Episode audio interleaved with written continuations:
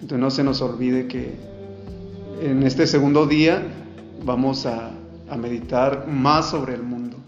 Ayer veíamos las bienaventuranzas, solo para enlazar el tema, ayer veíamos las bienaventuranzas y cómo las bienaventuranzas nos conflictúan, porque a, los ojos del mundo, ¿quién va a querer ser pobre de espíritu? Eh, ¿Quién va a querer ser manso? La venganza nos sale al camino. Bien, este segundo día se titula así, están en el mundo, pero no son del mundo. Es el día 2. les recuerdo que estamos tomando el esquema de la diócesis, de la arquidiócesis de Morelia. Es el libro de, según el, método de San, Luis María Griñón de Montfort, pero es el que propone la diócesis, porque quizá algunos que nos siguen en redes sociales o algunos de ustedes ha seguido otra temática. Eh, no vayas a caer en el riesgo de decir, no, es que no es la que yo, la que yo vi, yo quiero esa. No, porque recordemos que el Espíritu Santo sopla según las necesidades y según el tiempo. Y bueno, pues en este tiempo, el día de hoy, 10 de noviembre, pues estamos meditando este tema número 2. Y, y voy a comenzar con con la, un pasaje del Evangelio, es de Juan capítulo 17 versículos del 14 al 19.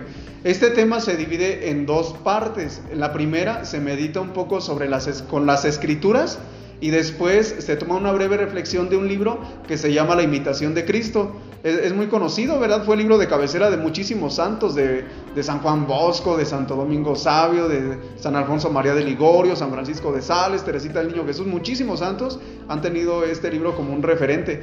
Claro que hay quienes, algunos críticos que dicen que, que es muy exagerado y no sé qué, pero tomándolo de una forma como la iglesia nos lo propone, eh, es muy sano meditar sobre, sobre esto. Bien, dice así, Juan capítulo 17 versículos del 14 al 19. Yo les he dado tu palabra, pero el mundo los ha odiado, porque no son del mundo, como yo no soy del mundo. No te pido que los retires del mundo, sino que los guardes del maligno. Ellos no son del mundo, como yo no soy del mundo. Santifícalos en la verdad. Tu palabra es verdad. Como tú me has enviado al mundo, yo también los he enviado al mundo. Y por ellos me santifico a mí mismo, para que ellos también sean santificados en la verdad. No ruego solo por estos, sino también por aquellos que creerán en mí por medio de su palabra, para que todos sean uno, como tú, Padre, en mí y yo en ti, que también sean uno en nosotros, para que el mundo crea que tú me has enviado. Les he dado la gloria que me diste para que sean uno como nosotros somos uno, yo en ellos y tú en mí, para que sean perfectamente uno y el mundo conozca que tú me has enviado y que los has amado a ellos como me has amado a mí. Padre, deseo que los que tú me has dado estén también conmigo, allí donde yo esté, para que contemplen la gloria que me has dado porque me has amado antes de la creación del mundo. Bien, en esta palabra del Evangelio, queridos hermanos, quisiera partir sobre otro, otra, otra, otro pasaje de las Escrituras donde Jesús dice, el príncipe de este mundo. Un príncipe, queridos hermanos, ustedes saben que quiere tener todo perfectamente en orden y tiene muchos servidores pues el príncipe de este mundo, esto que dice Jesús, ellos están en el mundo, pero no son del mundo. El príncipe de este mundo, al que se refiere Jesús, es al mismo demonio, al, pues al enemigo, al enemigo malo, dice San Ignacio de Loyola. Y si es un príncipe, él se ha encargado de arreglar muy bien este mundo, de hacerlo muy atractivo a los ojos de los humanos. Y es tan atractivo que muchos estudiosos, incluso analistas, teólogos, han dicho que en este tiempo, en este 2020, en el año que estamos, jamás había habido muchas cosas que hay en la actualidad. Por ejemplo, dicen que la información que circulaba hace, que en los años 60, de los años 60 hacia atrás, toda esa información que circuló en todos esos años, circula en un solo día. Imagínense nada más. Es tan atractivo eso tenemos acceso a muchísimas cosas. Pero también dicen estos analistas, la belleza física también ha aumentado. Por lo mismo que hay aparatos, eh, cremas y todo eso, el mundo es muy atractivo. ¿Para qué es tan atractivo? Para que nosotros no pensemos en lo que dice Jesús. Ellos no son de este mundo. Hay otro lugar. Y en otro pasaje de las Escrituras dice Jesús, me voy antes que ustedes a prepararles un lugar porque quiero que donde yo esté también estén ustedes. Y eso se nos olvida muchísimo. El príncipe de este mundo, con todo este mundo, ha encargado de que se nos olvide tanto eso. Y nosotros podemos encontrar incluso servidores en la iglesia que tú vas a ver cómo sucede eso que dice el Papa Francisco. El Papa Francisco en algunas eh, de los documentos que ha publicado, por ejemplo en el de La Alegría del Evangelio, dice que nos hemos sumergido muchas veces en un conglomerado de espiritualidades, de religiosidad, en un licuado, dice él, en un licuado. Y, tomamos de aquí, de allá, meditaciones de trascendentales que nos pueden ayudar según nosotros, pero somos católicos. Y eso es sorprendente. ¿Por qué? Porque nosotros eh, nos confundimos mucho. Y por eso eh, vemos en nuestras oraciones cómo pedimos cosas que, que más bien los que promueven eso son estos hermanos de la nueva era, de la vida abundante, pare de sufrir. Esa palabrita de pare de sufrir que se ha convertido en una, en una, en una espiritualidad, eh, pues totalmente del mundo. Cuando, el Consejo Pontificio para la Unidad de los Cristianos en el 2001 publicó un documento que se llama Jesucristo, el portador del agua de la vida, ahí nos explica en este documento que esas espiritualidades no coinciden con la espiritualidad cristiana. Eso de que pon la mente en blanco, de que haz tus yoga y no sé qué. Y eso está muy metido en, nuestra iglesia. Y con este documento nosotros podemos defendernos claramente porque eso no es lo que promueve la iglesia, ¿verdad?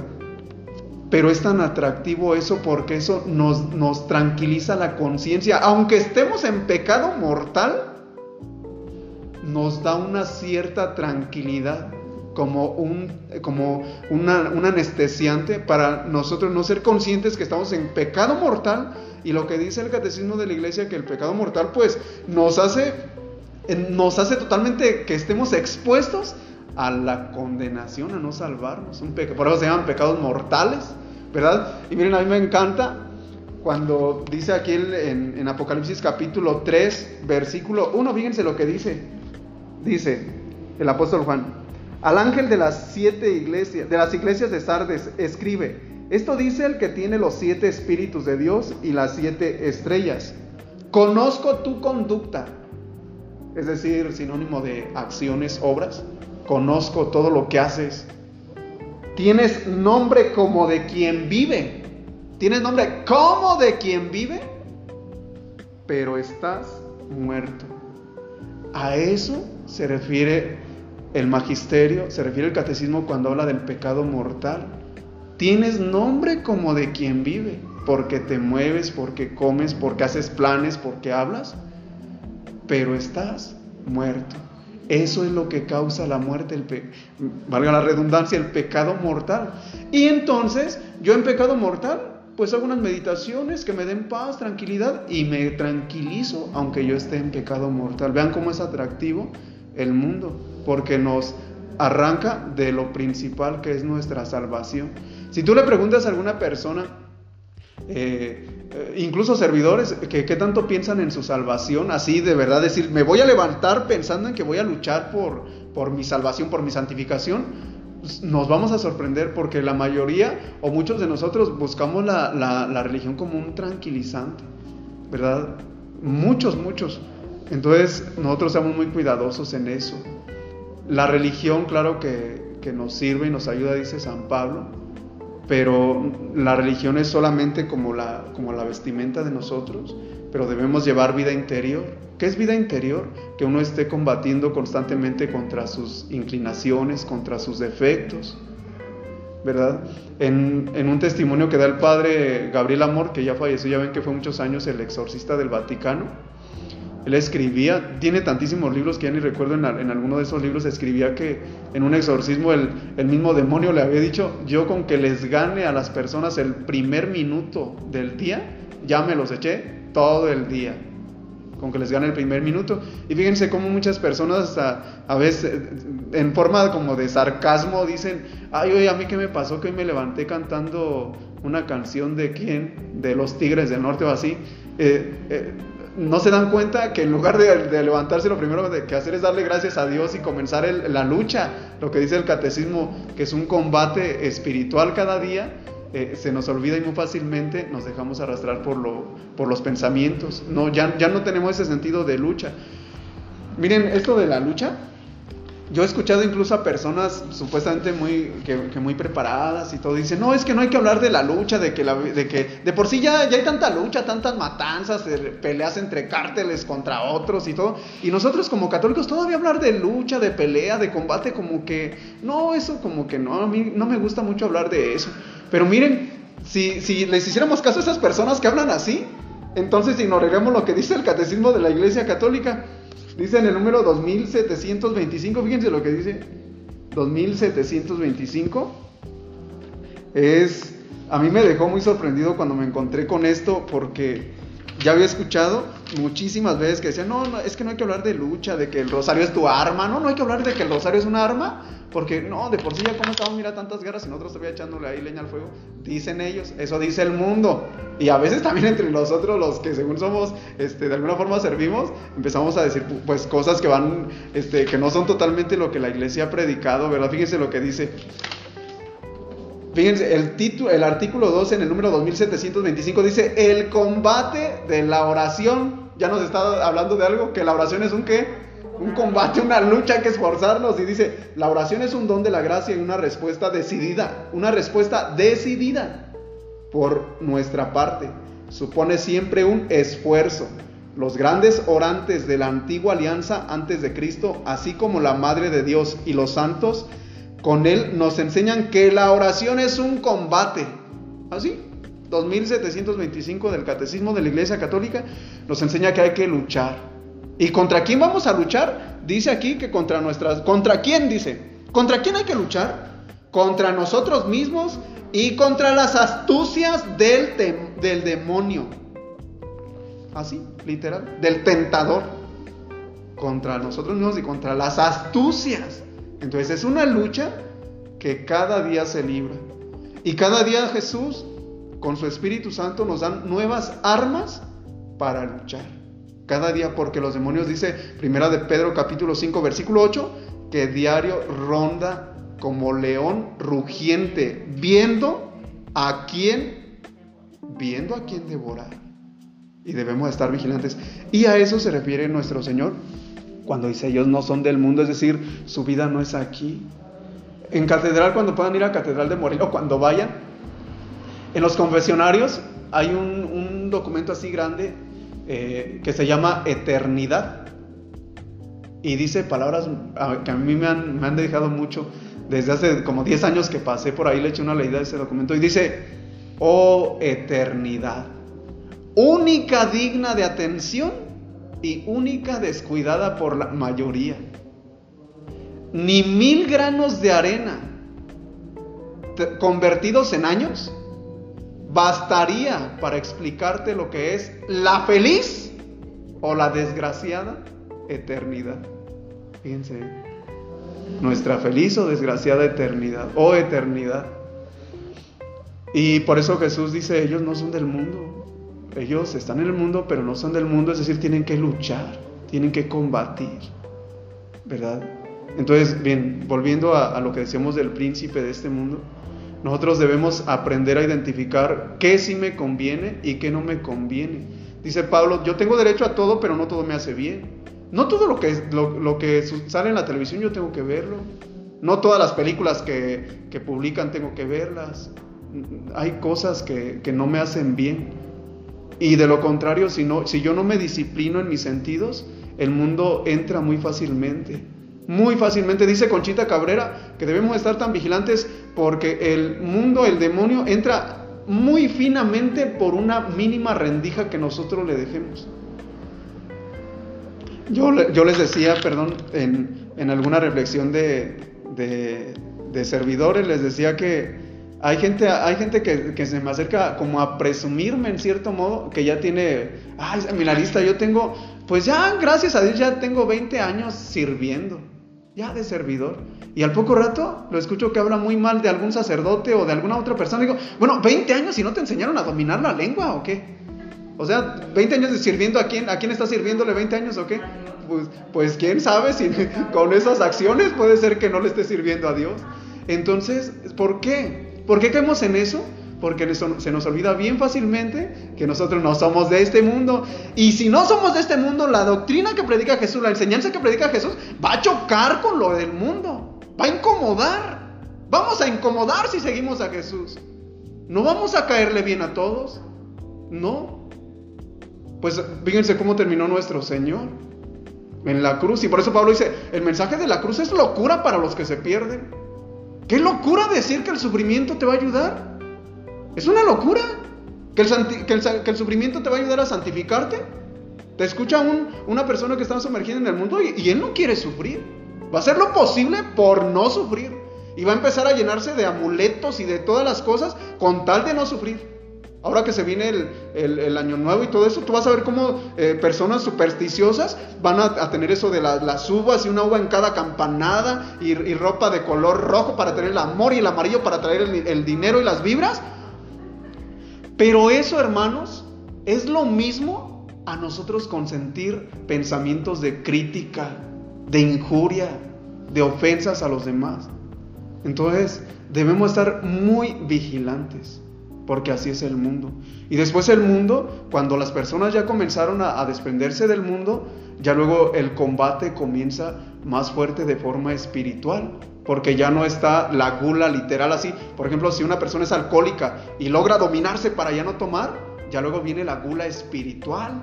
El nada más estar con Dios para sentir cosas bonitas, y si yo no siento bonito, pues es que mi oración no sirve. Y así el mundo nos va queriendo devolver otra vez.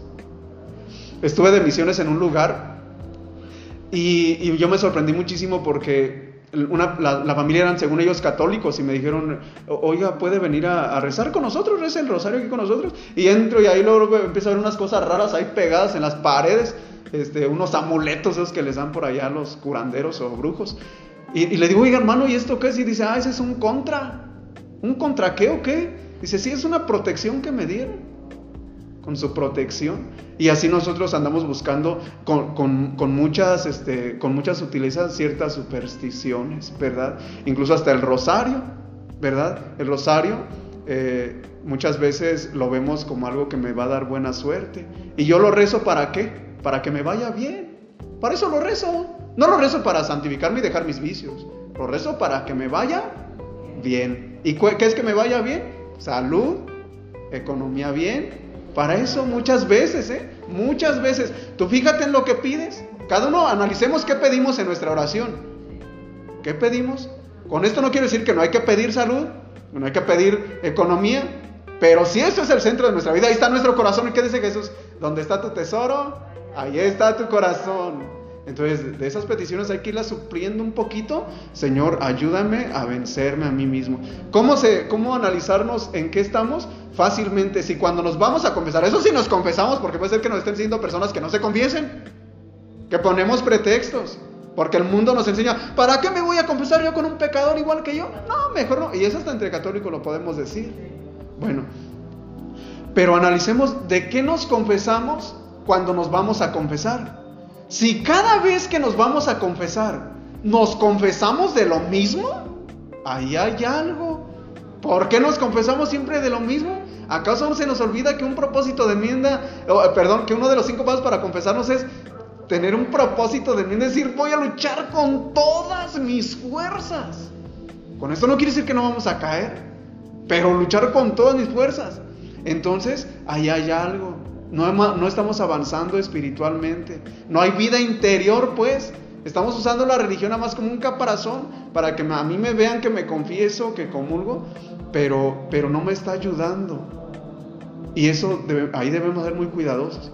Y, a, eso, a eso es a lo que me refiero cuando digo menos religiosos y más espirituales, más de vida interior. que tú estés sobre ti. Dice Tomás de Kempis una frase preciosa, dice, amonéstate a ti, vigílate a ti y sea lo que sea de los demás, no te descuides a ti. No te descuides a ti. ¿Por qué? Porque no vamos a entregar cuentas al, menos de algunas personas que sí tienen a su cargo eh, algunas personas, algunas otras personas, pero yo, no, yo no voy a entregar cuentas de, de, otras personas, sino de mí, de mi santificación. Entonces no se nos olvide eso. Bien, ahora vamos a pasar a la segunda parte, eso es lo de ustedes están en el mundo, pero no son del mundo, del Evangelio de San Juan capítulo 17, versículos del 14 al 19. Ahora vamos a, ir terminando ya para no extendernos mucho y, que podamos digerir lo que escuchamos, ¿verdad? Si no, al último mm, caemos en la gula espiritual, no queremos aprender y aprender, pero, pero de, poner en práctica, pues muy poco. Dice así, del, del libro de la imitación de Cristo, dice, suele suceder que muchos, aunque oigan con frecuencia el Evangelio, pocas ganas sienten de practicarlo. Aunque, aunque oigan con frecuencia el Evangelio, pocas ganas sienten de practicarlo. A ver, por ejemplo, es contradictorio contra el mundo, eh, valga la redundancia, lo que dice Jesús. Si alguien te golpea en una mejilla, Dios mío, eso es fuerte. Y cuando a él lo crucificaban, pues exactamente él puso el ejemplo. Y por eso el mundo no acepta el mensaje, nos acomodamos mucho. Por eso dice aquí, muchos escuchan con frecuencia el Evangelio, pero qué pocas ganas sienten de practicarlo. El que quiera seguirme, que se niegue a sí mismo. Y cómo nos buscamos hasta en las pequeñas cosas. Ay, uy, ¿por qué no me saludó el Padre? Yo creo que está enojado. Hasta en eso nos buscamos. Queremos, dice el Papa Francisco, que todos nos acaricien las orejas. Sí, tantito nos enteramos que alguien habló mal de nosotros. Ah, luego, sale lo que realmente somos. Decía eh, un, sacerdote eh, aquí diocesano decía, al buen marinero se le conoce en las tempestades, al buen cristiano se le conoce también en las contrariedades. Yo aquí puedo ver a alguien rezando su rosario o comulgando, pero vamos a ver cómo se comporta cuando hay contrariedades, cuando alguien lo maltrata, a ver cómo reacciona, ¿verdad? Ahí es donde se va a ver si está sirviendo la Eucaristía el rosario, la oración, porque de lo contrario no hay crecimiento y no hay, no hay vida interior, no hay espiritualidad, no hay, no hay querer tratar de seguir a Cristo, sino más bien nos queremos seguir a nosotros. Y usamos, dice el Padre Ignacio Larañaga, usamos a Jesús solamente como de, de, plataforma, de trampolín, para subirnos en Él y que nos vean a nosotros. Entonces, muy cuidadosos en eso. También nuestros jóvenes, ¿verdad? Que, que nos siguen y que nos están preparando para la consagración, nos buscamos tanto hasta en el querer sobresalir en todo, ¿verdad? Qué hermoso es encontrar un joven que cumple bien con sus deberes, pero que sobre todo es humilde, que no hace menos a los demás, sino que además apoya a los demás.